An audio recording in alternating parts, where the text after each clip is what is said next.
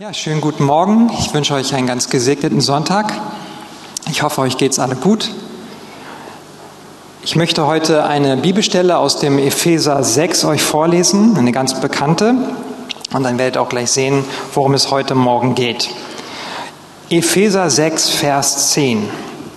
Da spricht Paulus zu den Ephesern und sagt, seid stark in dem Herrn und in der Macht seiner Stärke. Zieht an die Waffenrüstung Gottes, damit ihr bestehen könnt gegen die listigen Anschläge des Teufels. Denn wir haben nicht mit Fleisch und Blut zu kämpfen, sondern mit Mächtigen und Gewaltigen, mit den Herren der Welt, die über diese Finsternis herrschen, mit den bösen Geistern unter dem Himmel. Deshalb ergreift die Waffenrüstung Gottes, damit ihr an dem bösen Tag Widerstand leisten und alles überwinden und das Feld behalten könnt.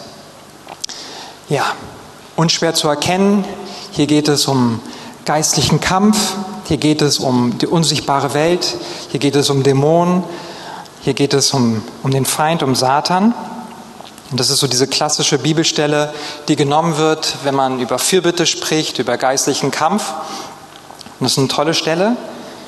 Und als ich mich so vorbereitet habe und darüber nachgedacht habe, ähm, diese Bibelstelle, weil ich so den Eindruck hatte, ich sollte ähm, das betonen heute Morgen, ist mir aufgefallen, dass in den letzten 15, 20 Jahren immer weniger über diese Bibelstelle geredet wird. Das ist nicht mehr ganz so populär. Es gibt ja immer wieder so Phasen im Reich Gottes, dass ein Thema besonders stark betont wird, so wellenartig. Aber dieses Thema ist irgendwie so ein bisschen untergegangen. Und ich habe überlegt, woran liegt das?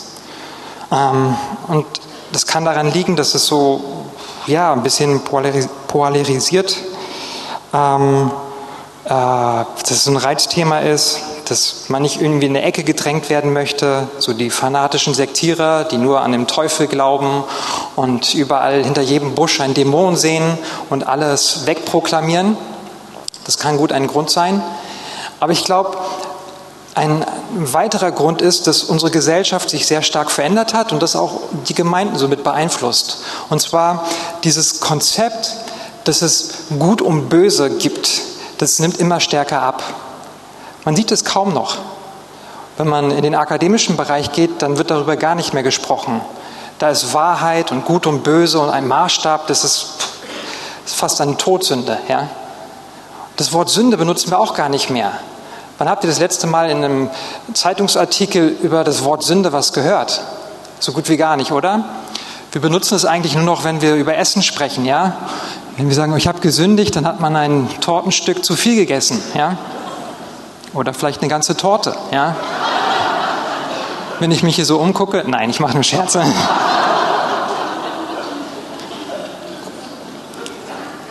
Essen hat sowieso etwas Religiöses ähm, so an sich genommen oder ist es so etwas Religiöses geworden. Ich habe vor einigen Monaten mich mit einem alten Arbeitskollegen getroffen und wir sind etwas trinken gegangen und wir haben so erzählt, wie es uns so geht. Und er hat mir erzählt, er hat seine Ernährung umgestellt. Und dann meinte ich, ja, interessant, was hast du denn gemacht? Er hat gesagt, ich habe ein Buch gelesen und da wurde empfohlen, dass man glutenfrei leben soll. Dann meine ich, ah, hast du eine Unverträglichkeit? Nein, nein, habe ich nicht. Aber dieses Buch hat ziemlich deutlich gemacht, dass es ganz schlimm ist, wenn man Gluten nimmt. Und deswegen esse ich kein Gluten mehr. Und seit ich kein Gluten mehr esse, geht es mir so gut. Und hat er erzählt und geschwärmt, ja. Und ähm, sein Leben hat sich total verändert. Und es war so richtig missionarisch. Und wirklich ein paar Sekunden dachte ich in meinem Kopf, das ist die Antwort. Wenn wir alle glutenfrei essen, dann gibt es Weltfrieden.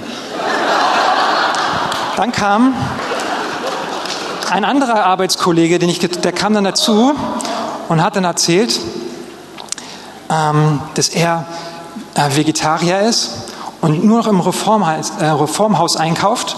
Und seit er das getan hat, geht es ihm viel, viel besser. Und jetzt überlegt er, noch einen Schritt weiter zu gehen und Veganer zu werden. Und dann haben sie so erzählt und das war so missionarisch, ja, das war so religiös gewesen. Es war extrem faszinierend. Und ich will mich gar nicht darüber lustig machen. Im Römerbrief heißt es, wir sollen uns nicht darüber streiten, über das Essen. Und deswegen habe ich meinen Mund gehalten. Ja. Ähm, aber das ist so, so ein Trend, weil es ist nicht nur ein Wohlstandsproblem, was wir haben, sondern wenn Gott irgendwie weggeht, dann brauchen die Leute etwas anderes, woran sie sich festhalten. Und sie brauchen Regeln. Und das ist so interessant dass dieses Konzept von, vom Bösen gar nicht mehr so richtig aktiv ist in unserer Gesellschaft, obwohl wir es an jeder Ecke eigentlich sehen, obwohl es so deutlich ist. Und das Problem daran ist, dass wir denken, wir können alles irgendwie selber lösen. Ich will euch ein Beispiel geben. Stellt euch vor, ihr wohnt in einer Nachbarschaft. In dieser Nachbarschaft gibt es ganz viel Gewalt. Und es sieht alles dreckig aus, es ist runtergekommen. Und dann kommen schlaue Leute zusammen und fragen, was können wir tun dagegen? Und dann gibt es eine Antwort, eine soziale Antwort. Wir müssen mehr Geld in diese Nachbarschaft stecken. Die Familien, die dort leben, haben vielleicht schlechte Jobs. Das liegt daran, dass sie eine schlechte Bildung haben. Also brauchen sie bessere Bildung. Und wenn sie eine bessere Bildung bekommen, verdienen sie mehr Geld. Und wenn sie mehr Geld haben, dann sind sie glücklicher und dann können sie sich Sachen leisten und dann geht es ihnen allen besser. Das ist dann eine Gruppe, die das antwortet. Und da steckt sicherlich Wahrheit dahinter. Es gibt eine andere Gruppe, die sagt, das ist die psychologische, individuelle Antwort. Höchstwahrscheinlich sind es Familien, die kaputt sind, wo der Vater oder die Mutter weggegangen ist, wo, wo Abhängigkeiten da sind. Wir müssen diesen Leuten helfen, dass sie da rauskommen. Wir müssen die Familien stärken. Auch diese Antwort ist richtig. Aber es reicht nicht aus. Es reicht nicht aus, wenn wir nicht sagen, es gibt auch etwas übernatürlich Böses in dieser Welt. Wenn wir nicht damit rechnen, werden wir nie nicht nur gute Antworten bekommen, sondern wir werden auch keine guten Ergebnisse sehen. Es ist eine Illusion zu denken, dass wir gut sind. Das ist ja der, der Hintergrund eigentlich dieser ganzen Geschichte, dass wir überzeugt sind von unserer eigenen Kraft, dass wir gut sind. Und wir nehmen nicht das biblische Bild, das biblische Menschenbild, dass der Mensch gefallen ist. Es gibt ähm, so ein Beispiel von jemandem, der erzählt, dass ähm, ein, ein, Jugendlicher als Jugendlicher häufig auf der Straße war und dann hat er angefangen, ähm, Schienen zu klauen, ja, ähm, Eisenbahnschienen, um irgendwie Geld zu verhökern, um sie zu verhökern, um Geld zu bekommen. Dann hat man gesagt, der muss auf eine Universität, damit er das nicht mehr macht. Und ist auf eine Universität gegangen und hat er nicht mehr Schienen geklaut, sondern ganze Züge. Ja? Bildung ist gut, ohne Frage. Aber es ist absurd zu denken, dass das die alleinige Antwort ist. In den 20er und 30er Jahren gab es einen sehr, sehr bekannten Schriftsteller. Er hieß V.H. Aiden und es war ein Mann, der eine interessante Geschichte hat. Er lebte in England, ist in England geboren, ist dann nach Berlin gegangen und hat hier in so ja, den intellektuellen Kreisen gelebt. Er hat die Tochter von Thomas Mann geheiratet.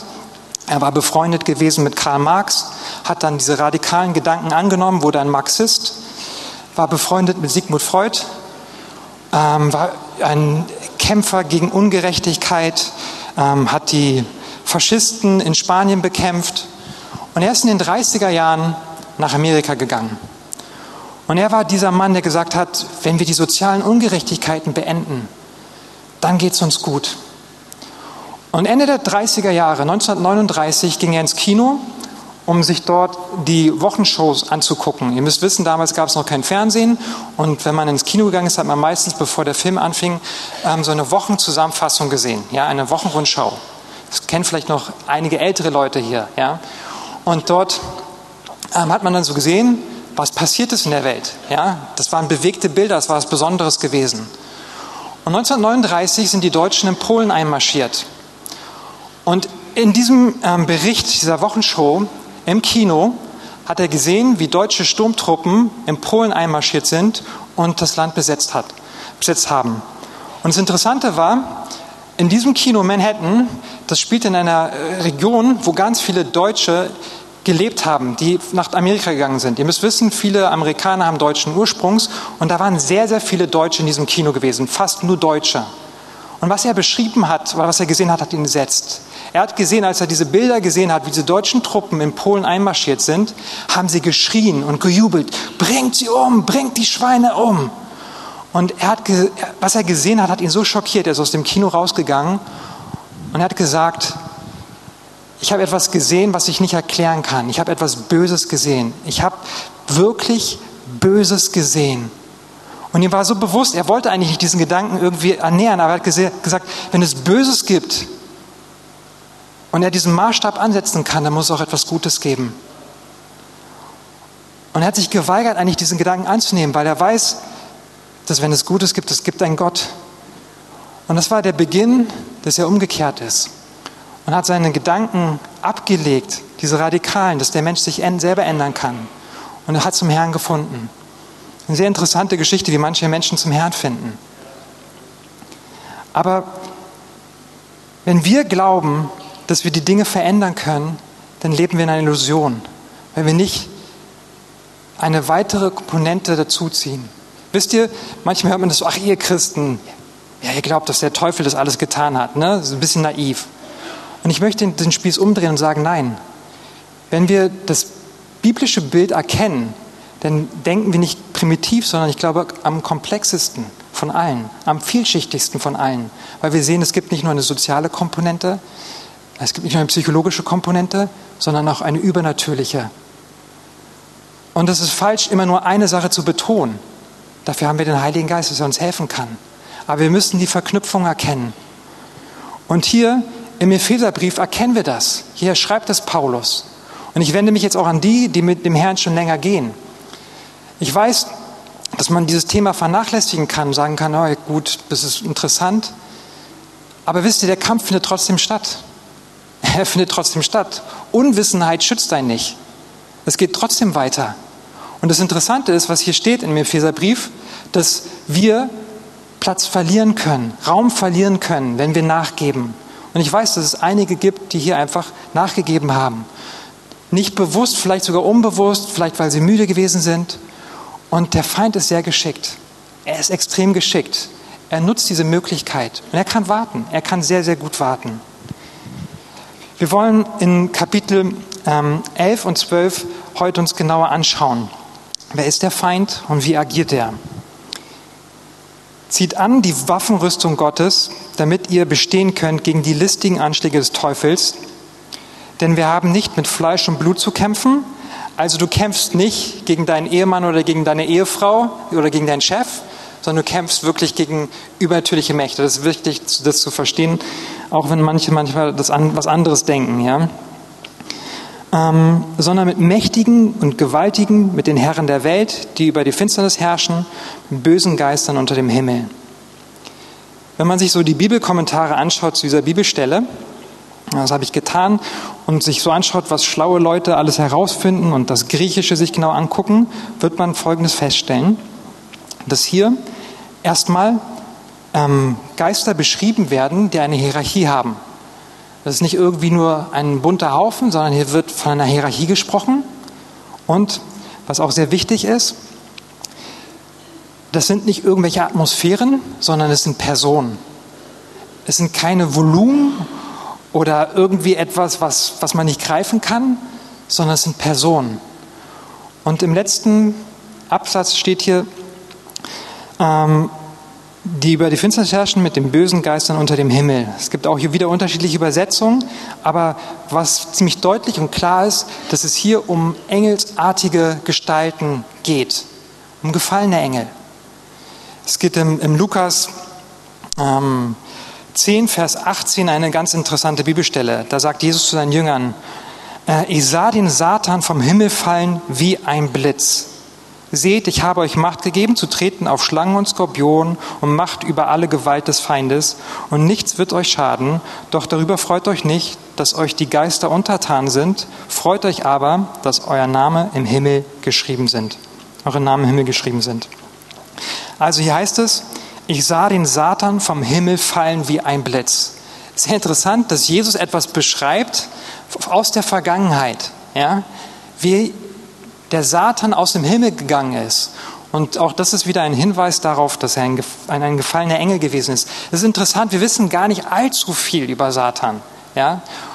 Wir wissen aus dem Petrusbrief etwas, dass er mit äh, Engeln gegangen ist, muss eine große Anzahl gewesen sein. Und es gibt hier und dort im Alten Testament einige Hinweise, aber sonst wissen wir gar nicht allzu viel.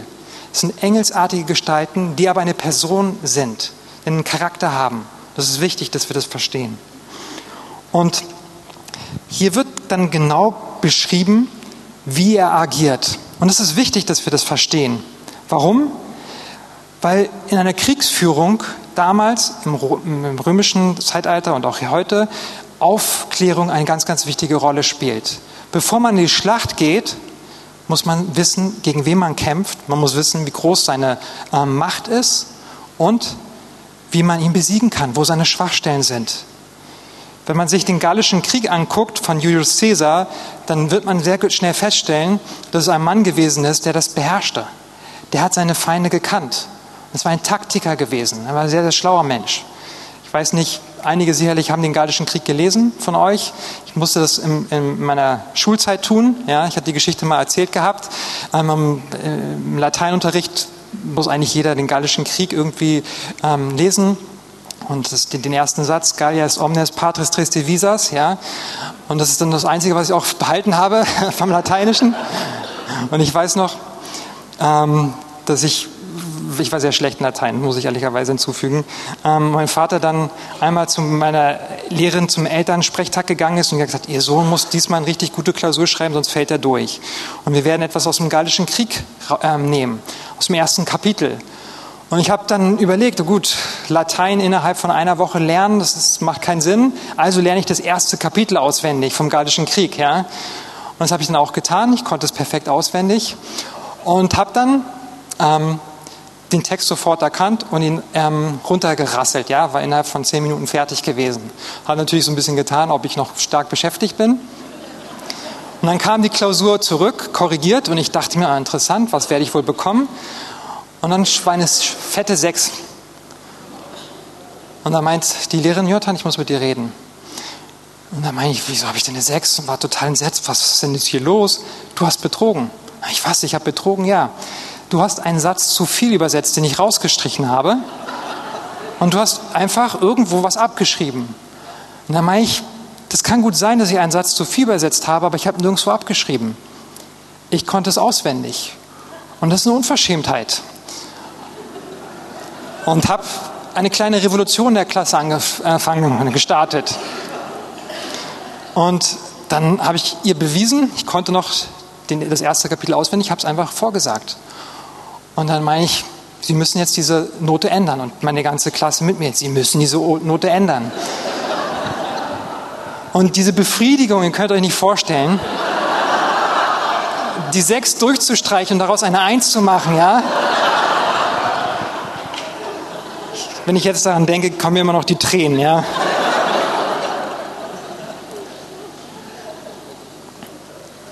Aber zurück zum Thema. Caesar war ein schlauer Mann und hat verstanden, dass er erst gucken muss, mit wem er es zu tun hat. Und das Gleiche sollten wir auch tun. Hier wird etwas beschrieben, was vielleicht ungewöhnlich ist, was ich hier erwähne, aber hier wird beschrieben, dass der Teufel mächtig ist. Und hier wird sein Einfluss beschrieben. Das heißt auch an einer anderen Stelle, er ist der Fürst dieser Welt. Und das sollte man nicht überlesen. Es ist wichtig, dass wir das verstehen. Es ist wichtig, dass wir da irgendwie nicht das überspringen und sagen, oh ja, ja, der Teufel ist ja alles klar, sondern dass uns das klar ist. Es ist der Fürst dieser Welt. Die Machtverhältnisse werden sich schlagartig ändern, wenn wir uns einem anderen Fürsten hingeben. Und hier sehen wir auch, wie wichtig es ist, wenn wir uns zum Beispiel Johannes 8 oder Lukas 10 anschauen, da beschreibt Jesus, dass es zwei Reiche gibt. Es gibt das Reich Gottes und es gibt das Reich der Finsternis. Und man kann nur in dem einen und in dem anderen leben. Und wenn du denkst, ah, es gibt eine dritte, einen neutralen Weg oder es gibt einen eigenen Weg, dann täuschst du dich dann täuscht du dich, den gibt es nicht. Jesus macht das sehr, sehr deutlich, sehr, sehr klar. Wenn du für dich lebst, für deine eigenen Belange, dann lebst du in der Autorität oder unter der Autorität der Finsternis des Feindes. Und dann trifft das zu, was Paulus hier sagt, dass du mit dem Herrn der Finsternis agierst oder dass er Kontrolle über dich hat. Und das ist auch so schwierig, sich zu verändern, oder? Ich habe am Wochenende ähm, meiner Frau eine Dokumentation gesehen auf Arte über die Rockgruppe Guns N' Roses. Vielleicht haben es einige auch gesehen. Und war so ein Bericht über ihren Erfolg in den 90er und ja, 80er, 90er Jahren. Damals waren sie sehr populär. Und das war eine Gruppe, die Stadien gefüllt hat mit Rockmusik. Das waren so richtig wilde Rocker, ja. Und die sahen auch so aus, lange Haare und keine Ahnung. Also, Und das Interessante an diesem Bericht war, krass kaputt die Leute waren. Und dass die so tolle Sachen erlebt haben. Die hatten so viel Geld. Damals war die Musikindustrie noch, wo man richtig viel Geld machen konnte. Das hat sich ein bisschen geändert. Und die sind wie Präsidenten ja, behandelt worden. Die haben eine Boeing sich gemietet und haben da drin gelebt und sind da durch die ganze Welt getourt. Ja? Und also wahnsinnige Geschichten erzählen sie. Und die hatten alles gehabt. Frauen und alles, was man haben kann, haben sie gehabt.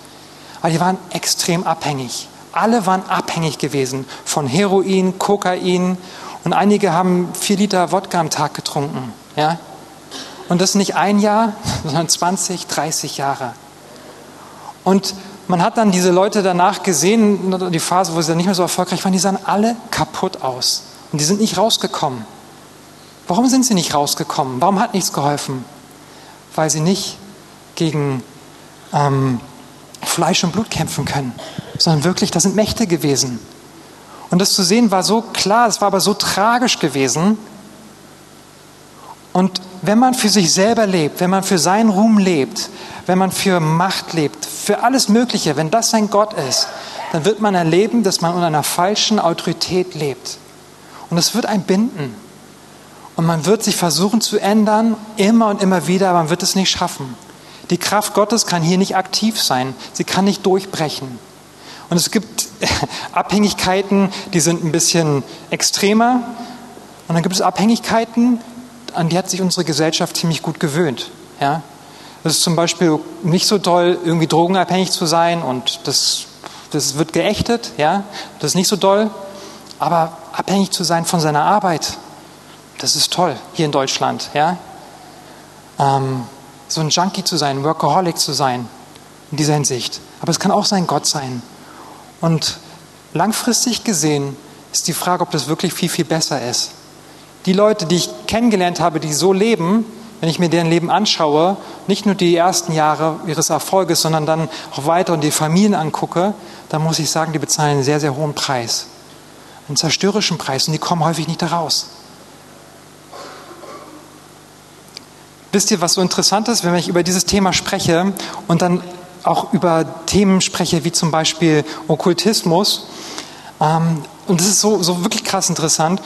Egal, ob ich zu Christen spreche, mit Christen darüber spreche oder zu Nichtchristen, wie viele Leute Erfahrungen in dem Bereich machen und geplagt sind wirklich geplagt sind von Ängsten, geplagt sind und ähm, von Erfahrungen, die sie gemacht haben und irgendwie rauskommen wollen und immer wieder in Schuldgefühle fallen oder in Ängsten, in, in, in Albträumen ähm, leben.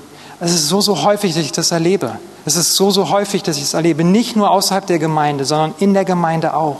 Wie Leute zu mir kommen und sagen, ich, ich werde geplagt und ich habe etwas getan in meiner Vergangenheit und das holt mich immer wieder ein. Oder ich habe mich dem Okkultismus hingegeben.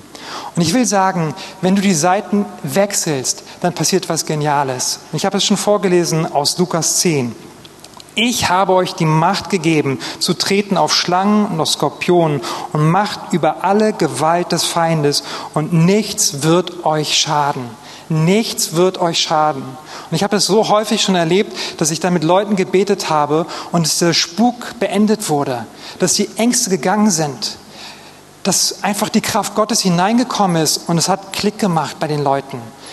Als ich so 20 Jahre alt war oder 19 Jahre alt war, gab es einen Sonntagabend, einen Gottesdienst. Der war nicht so gut besucht, das weiß ich noch. Und da war ein Mann vorne gewesen, der saß und hat die ganze Zeit gewartet und ist dann nach vorne gegangen, als es zu Ende war und wollte mit jemandem sprechen. Und das war ein Mann, der Gott nicht kannte, aber er war geplagt von Dingen, von Mächten. Er hörte Stimmen und er war total verzweifelt gewesen. Und er hat erzählt, das ist ja interessant, wie er in die Gemeinde gekommen ist. Und zwar, er hat einen Artikel gelesen in einer Zeitung über uns. Und dieser Artikel war relativ negativ. Ach ja, das sind ja die, die an Dämonen glauben. Und, die, hm. und er hat gesagt, die glauben an Dämonen, die können mir helfen, da muss ich hin. Es ist interessant, wie Gott negative Dinge zum Guten wenden kann. Und diese Person hat dann das Evangelium gehört und hat gehört, dass es nicht nur etwas bringt, Sachen rauszuschmeißen, sondern man muss sein Leben verändern, man muss ins richtige Reich kommen, sonst bringt das nichts. Und dann wurde mit dieser Person gebetet und diese Person hat Gott erlebt und hat auch Freiheit erlebt. Und ich will euch ermutigen, wenn euch das betrifft heute Morgen, da ist Hoffnung da, da ist Freiheit da. Da ist eine Kraft, die viel, viel stärker ist. Und das Interessante ist, was hier Jesus sagt, das ist eigentlich nur ein Beiprodukt. Wichtig ist, dass du Gott kennst. Der zweite Punkt, der wichtig ist, wenn wir über ähm, den Teufel sprechen, ist, dass er listig ist. Er ist listig. Ja? Hier möchte ich euch eine Bibelstelle aus Johannes vorlesen. Ich suche sie gerade. Und zwar Johannes 8, Vers 44. Warum versteht ihr meine Rede nicht? Weil ihr mein Wort nicht hören könnt. Ihr habt den Teufel zum Vater und nach eures Vaters Begierden wollt ihr tun. Der ist ein Mörder von Anfang an und sieht nicht und steht nicht in der Wahrheit, denn die Wahrheit ist nicht in ihm. Wenn er die Lüge redet, so redet er aus dem eigenen, denn er ist ein Lügner und der Vater der Lüge.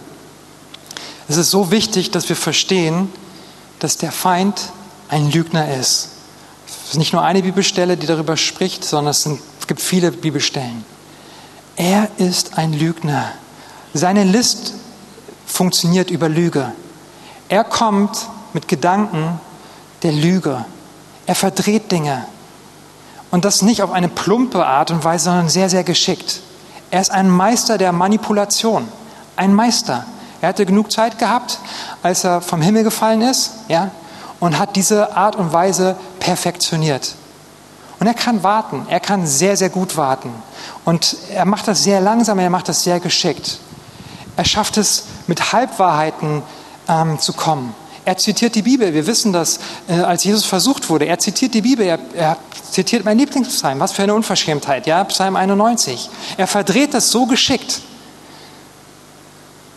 Und er kommt mit Lüge immer und immer und immer wieder. Das sind diese kleinen Nuancen, die aber immer und immer wieder kommen. Und die Frage ist, wie wir uns dagegen schützen können. Und das ist eigentlich eine, eine ziemlich einfache Frage, weil die Waffenrüstung Gottes dann hier genannt wird. Aber ist euch einmal etwas aufgefallen, wenn man die Waffenrüstung Gottes durchgeht, dass die meisten Dinge etwas zu tun haben mit unseren Gedanken?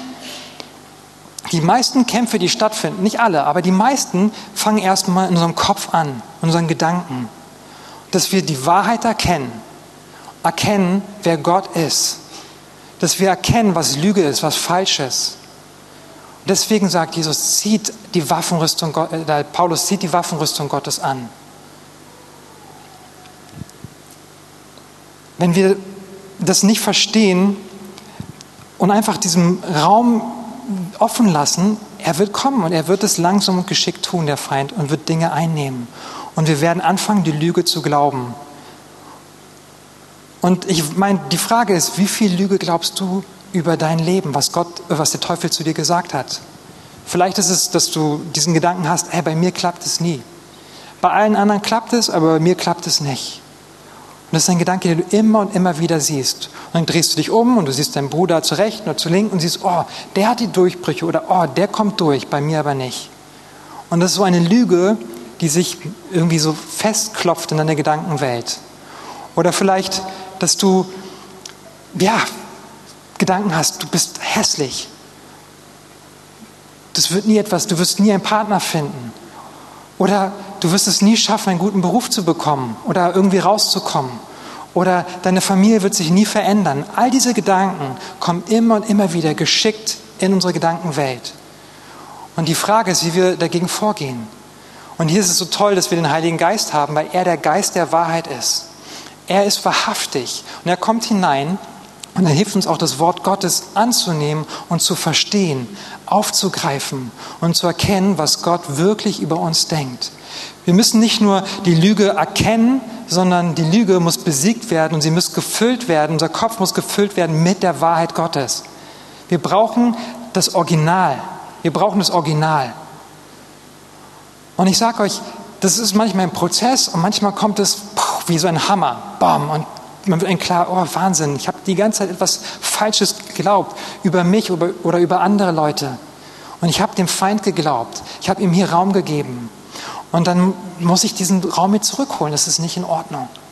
Und der Heilige Geist hilft dir auch zu erkennen, was Angriffe des Feindes sind. Was Angriffe des Feindes sind. Vor, ich habe die Geschichte schon mal erzählt, vor ähm, vier Jahren, fünf Jahren, das ist jetzt fast her, ähm, kam unser erstes Kind Clara zur Welt. Und es war so, dass äh, meiner Frau es nicht gut ging. Ja? Ähm, die Geburt war okay, aber dann ähm, ging es ihr nicht gut und sie hatte Entzündung im, im, Körper gehabt und dann ist sie zum Arzt gegangen und hat Antibiotikum bekommen, es hat nicht geholfen und es wurde irgendwie nicht besser, es wurde immer schlimmer, immer schlechter. Und es gab dann immer den Punkt, dass wir gemerkt haben, jetzt geht es nicht weiter, wir müssen ins Krankenhaus. Und dann sind wir zurück ins Krankenhaus gegangen und ähm, im Krankenhaus wusste man auch erstmal nicht genau, was los ist.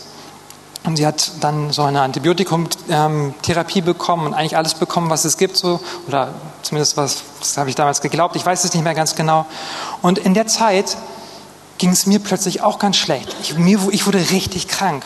Mir war total übel und ich lag mit meiner Frau dann, wir hatten so ein Doppelzimmer gehabt, so ein Familienzimmer. Ich lag dann, ich war total platt gewesen, meine Frau war total platt gewesen. Und ich weiß, viele haben gebetet und Gott hat eingegriffen und es wurde besser und besser. Und irgendwann gab es dann die Aussicht, wir können raus, wir können wieder nach Hause. Und das war echt, oh, das war so, ihr könnt euch nicht vorstellen, die ganze Zeit im Krankenhaus und das war echt deprimierend gewesen. Und es ging eigentlich gut und meiner Frau ging es nicht gut. Und eigentlich ist ja Geburt etwas, ein Kind was Tolles, was man, worüber man sich so freut. Und das war irgendwie total beraubt gewesen. Naja, und kurz bevor wir dann, das war so, es war am Freitag gewesen, wo wir die Hoffnung hatten, am Samstag rausgehen zu können, wieder nach Hause, haben wir gemerkt, dass unsere Tochter nicht gut drauf ist. Ungewöhnlich schlecht, hat immer geweint, immer gequengelt und wir haben das erst nicht so einordnen können. Und bis wir gemerkt haben, irgendwas stimmt mit ihr nicht. Und sie hat eine Entzündung gehabt, hier an der, an der rechten Brust, glaube ich. Und dann, wir waren ja im Krankenhaus, sind wir dann äh, auf die Kinderstation gegangen oder ein Arzt, ein Kinderarzt hat sich das dann angeguckt. Und es war ganz spät abends gewesen, es war so um 11 Uhr ähm, abends gewesen. Und der Arzt hat sich das angeguckt und gesagt, es tut mir leid, aber das Kind muss hier bleiben. Ähm, das muss behandelt werden. Wir müssen sie untersuchen und es muss Medikamente. Und ich weiß noch, oh, das war so krass nervig. Ich war so kurz vorm Heulen gewesen, dachte mir, Jesus, das kann nicht wahr sein. Ich war müde gewesen, ich wollte endlich nach Hause und jetzt war noch das Kind krank gewesen. Und es sollte irgendwie auch, es war noch nicht ganz klar, ob es Antibiotikum bekommt oder es war alles noch ein bisschen unklar, aber es musste einfach da bleiben. Und dann sind wir vom 11 Uhr von ähm, der Gynäkologie, Gynäkologie von der Station zur ähm, ja, Kinderabteilung dann gegangen. Und in dem Moment, wo ich die ganzen Sachen gepackt habe und rübergegangen bin, hat der Heilige Geist ganz klar zu mir gesprochen. Ich weiß es noch so genau, es war wie ein Blitz gewesen. Ja? Und er hat gesagt, Jonathan, das ist ein Angriff des Feindes. Erkennst du es nicht? Das ist ein Angriff des Feindes. Und schlagartig hat sich mein, meine Gedanken von Erschöpfung, von oh, ist alles so nervig und wie lange werden wir drinnen bleiben im Krankenhaus und ich habe keine Lust mehr, ich kann nicht mehr, hat sich verändert. Es kam so, so wie so ein Schlag, habe ich erkannt, warte mal, ich bin verantwortlich. Ich muss meine Autorität ergreifen. Und ich, ich weiß noch so, so krass diesen Moment, dass so ein Glaube in mir hochgekommen ist und ich erkannt habe, hier ist wirklich der Feind am Wirken. Und er will meine Familie zerstören. Und wir haben uns dann eins gemacht, wir haben gebetet und ich weiß, dass ich am nächsten Morgen ins Krankenhaus gekommen bin und es waren nur ein paar Stunden vergangen gewesen und ich gucke mir die Brust an des Kindes und es war total in Ordnung gewesen. Und dann hat der Arzt Blut abgenommen und gesagt, ja, wir finden keine entzündenden Werte mehr, wir müssen noch einen Tag da bleiben und dann am, am Samstag können Sie dann nach Hause. Und dann habe ich das Kind und meine Frau dann mitnehmen können und dann war der Spuk vorbei gewesen, dann war es vorbei. Und ich weiß, dass es manche Krankheiten, die sind nicht dämonisch bedingt und meine Tochter war zwischenzeitlich auch mal krank und hatte Schnupfen, all das. Aber es gibt so Situationen, wo man klar erkennen muss, hier ist der Feind am Wirken und hier ist es die Aufgabe, unsere Autorität wahrzunehmen und einen Kampf einzugehen.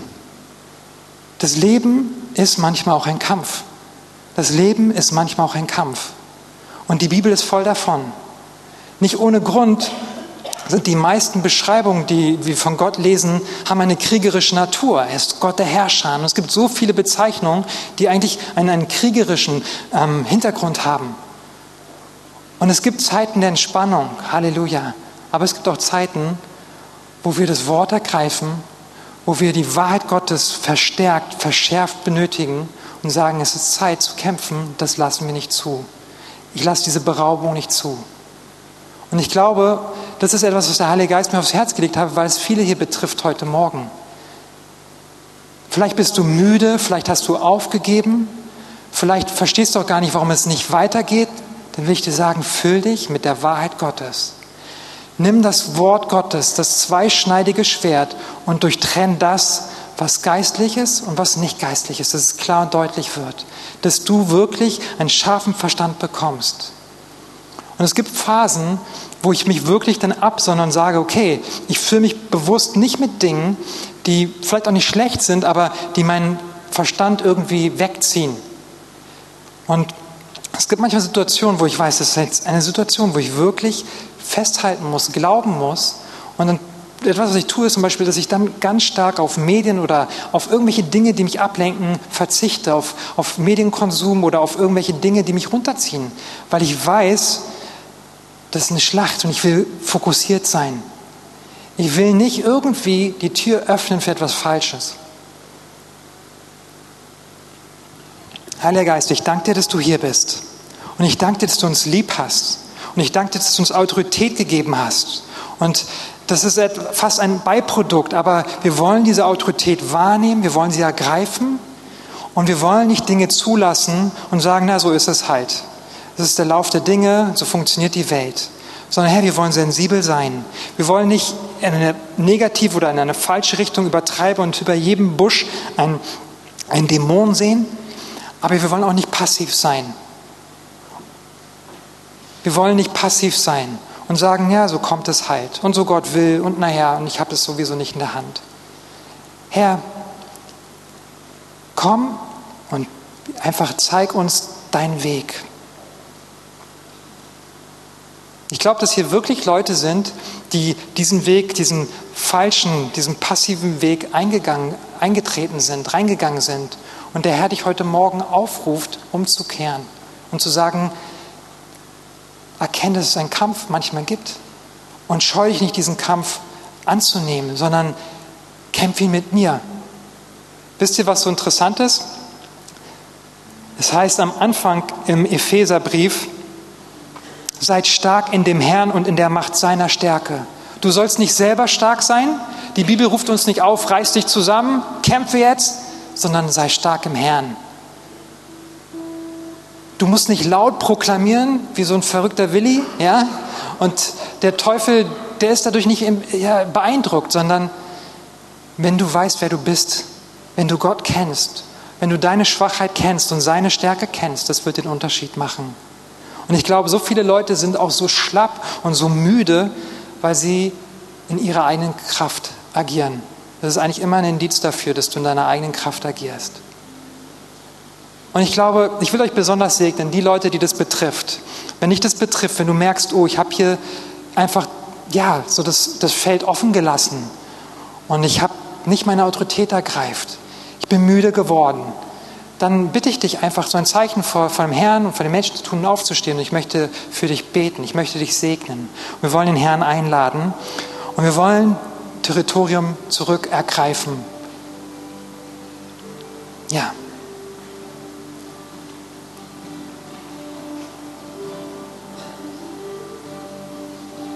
Herr, ich danke dir, dass du hier bist. Und Herr, du siehst jetzt die Brüder und Schwestern, die aufgestanden sind und die sich vor dir demütigen und sagen, ja, ich habe es irgendwie vergessen, ich habe es vermasselt, ich habe nachgegeben, ich bin müde geworden, ich habe wahrscheinlich in meiner eigenen Kraft agiert. Und Herr, wir wollen Buße tun. Wir wollen einfach sagen, Herr, es tut uns leid, dass wir das nicht ernst genommen haben. Und ich danke dir für deine Gnade. Ich danke dir, dass keine Verdammnis da ist. Und jetzt möchte ich euch segnen und ich bete, dass der Heilige Geist jetzt kommt. Leg einfach deine Hand auf dein Herz und sag, Heiliger Geist, komm jetzt. Komm mit deiner Stärke. Komm, im Namen Jesus, komm. Heiliger Geist, fließe jetzt. Fließe jetzt. Und berühre einfach Leute, die müde geworden sind, die entmutigt sind, die kraftlos sind, die, die schlapp sind Herr, ich danke dir, dass dein Joch wirklich sanft ist. Andere Joche sind stark und, und ziehen uns runter, aber deins ist sanft. Und ich danke dir, dass du uns beflügelst. Und ich sage wirklich, dass Enttäuschung abfallen muss. Enttäuschung muss abfallen.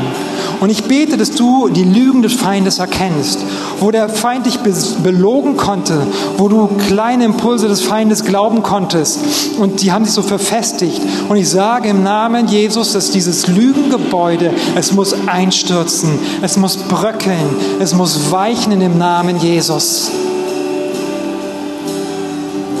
Hör mal auf den Heiligen Geist. Ich glaube, dass er dir sagen möchte, wo du diese Lüge geglaubt hast. Und es ist nicht nur die aufgestanden sind, sondern Leute, die Lügen über ihr Leben geglaubt haben. Dass sie geglaubt haben, oh, ich bin, ich bin nicht ähm, gewollt, ich bin, ja, ich bin dreckig, ich bin abstoßend. Die Lügen, die du dein ganzes Leben mit dir mitgezogen hast, mitgenommen hast. Vielleicht hast du Lügen geglaubt, wo Teufel Leute benutzen konnte Vielleicht waren es sogar deine Familie, deine Eltern gewesen. Und der Herr sagt, ich bin anders. Glaub diesen Lügen nicht. Verabschiede dich davon und glaub die Wahrheit Gottes. Füll dich mit dem Wort. Und ich möchte noch eine zweite Gruppe ansprechen, und zwar die, die ähm, in Dingen gefangen genommen ist oder gefesselt ist die im, im Okkultismus oder mit, mit Dingen einfach ja, verhaftet ist oder ähm, verbunden ist und dann nicht rauskommt. Wir manchmal vergessen wir das, aber ich glaube, dass es eine große äh, Anzahl an Leuten hier ist, die das betrifft. Und der Herr ruft dich in Freiheit. Hier sind Leute, die haben jahrelang Albträume. Die werden verfolgt in ihren Träumen. Und der Herr sagt, ich möchte das beenden ich möchte mit meinem Frieden und meiner Kraft hinein. Und ich möchte das beenden heute Morgen. Das sind Leute, die haben wirklich Ängste. Nicht nur ein bisschen, sondern die werden geplagt von Ängsten. Und diese Ängste, die, die manifestieren sich so stark, dass dein Leben, du arrangierst nicht, ähm, du arrangierst dein Leben um diese Ängste herum. Alles muss sich beugen vor diesen Ängsten. Und der Herr möchte heute Morgen etwas tun. Er möchte durchbrechen. Und für diese Leute möchte ich beten. Ich glaube, dass ihr einfach dann nach vorne kommen sollt. Wir werden jetzt noch eine kurze Phase haben, wo wir beten, wo wir Leuten die Hände auflegen. Wir werden auch für Heilung beten. Wenn du Gott noch nicht kennst und du hörst, dass es einen Gott gibt, der dich befreit, der wirklich eine Macht hat über das Unsichtbare, der dich rausziehen kann aus Nöten, aus Abhängigkeiten, dann komm nach vorne. Wir wollen mit dir beten. Wir wollen wirklich noch ein paar Minuten, nur eine kurze Zeit zusammen sein und einfach für Menschen beten, Menschen dienen. Und wenn dich das betrifft, komm bitte schnell nach vorne. Ja, und in der Zwischenzeit wollen wir auf den Herrn noch loben und preisen.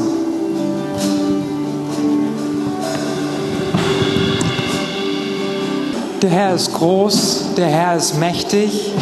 Ich wünsche euch eine ganz, ganz starke Woche, eine Woche mit viel Sieg, dass ihr diesen Kampf ergreift. Und wenn ihr Lust habt, kommt heute Abend. Wenn nicht, sehen wir uns spätestens nächste Woche wieder. Habt einen ganz starken, gesegneten Sonntag. Amen.